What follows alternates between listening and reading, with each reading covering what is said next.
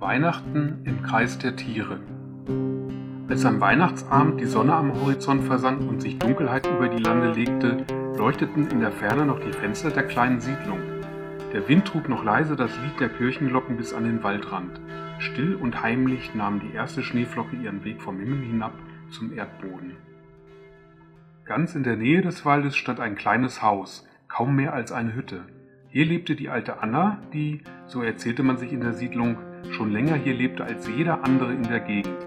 Die Erwachsenen hielten ihre Kinder fern von der alten Frau, denn sie glaubten, sie sei ein wenig verrückt. Jedem, der es hören wollte, erzählte sie, sie könne mit den Tieren des Waldes sprechen und diese könnten ihr sogar antworten. Aus diesem Grund verbrachte sie das Weihnachtsfest seit vielen Jahren allein in ihrer kleinen Hütte.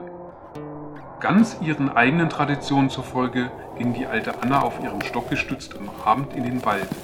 Eingehüllt in ihre dickste Jacke und einen weichen Schal machte sie sich auf, den Weg zu gehen, den sie in jedem Jahr aufs Neue einschlug. Auf dem Kopf trug sie eine Fellmütze, die zwar alt, doch immer noch gut zu gebrauchen war.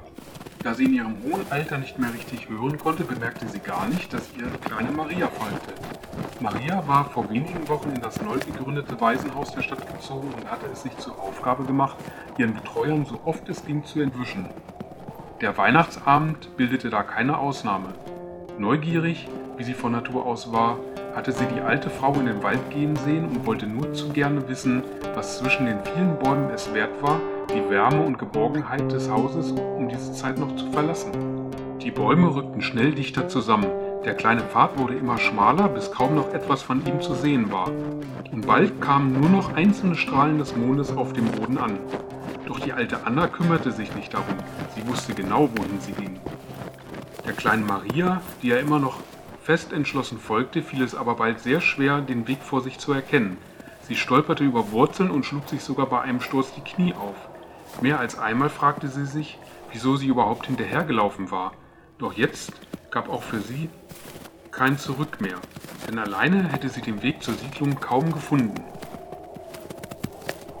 Als Maria gerade schon überlegte, ob sie nicht doch alleine den Weg zurückfände, lichtete sich der Pfad vor ihr wieder und sie folgte der alten Anna auf eine große Lichtung mitten in dem dunklen, kalten Wald. Der Mond erleuchtete sie hell und der Schnee bedeckte so langsam die ersten Grashalme. Flocken schienen im Licht des Mondes zu glitzern und verliehen der Szene so einen fast schon andächtigen Ton.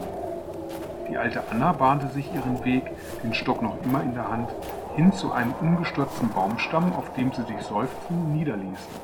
Dann, als hätte sie schon lange von ihrer kleinen Verfolgerin gewusst, sah sie Maria direkt ins Gesicht, klopfte leicht auf den Platz neben sich und lud das kleine Mädchen so ein, sich zu setzen.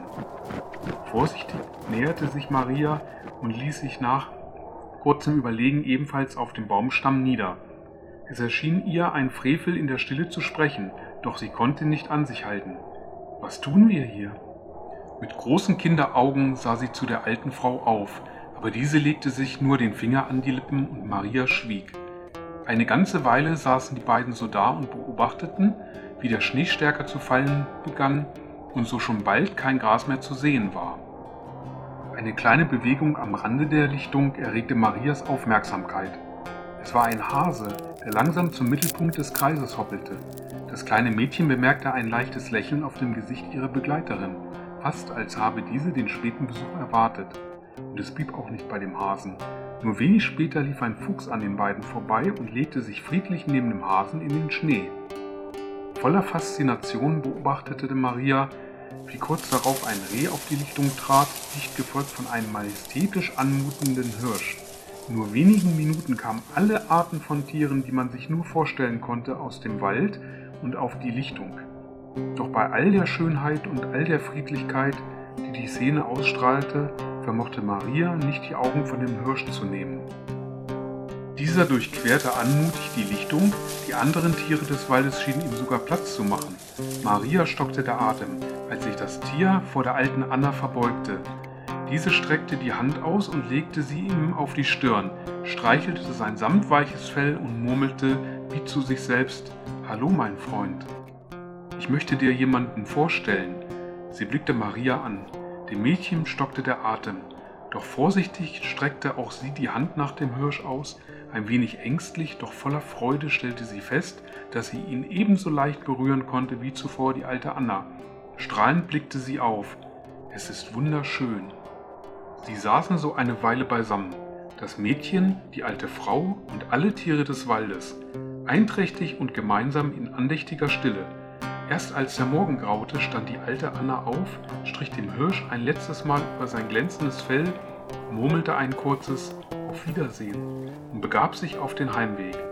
Maria musste sich beeilen, ihr zu folgen, doch es fiel ihr unendlich schwer, den Blick von den friedlich zusammensitzenden Tieren abzuwenden. So etwas hatte sie in ihrem ganzen Leben noch nicht gesehen. Schweigend erreichten beide den Waldrand und die Hütte der alten Anna. Bevor diese ins Warme trat, drehte sie sich noch einmal um. Am Weihnachtsabend ist alles möglich. Dann hören wir sogar die Tiere sprechen. Maria musste lächeln. Ihr war ein Geschenk zuteil geworden, das wusste sie nun. Danke, sagte sie, und frohe Weihnachten.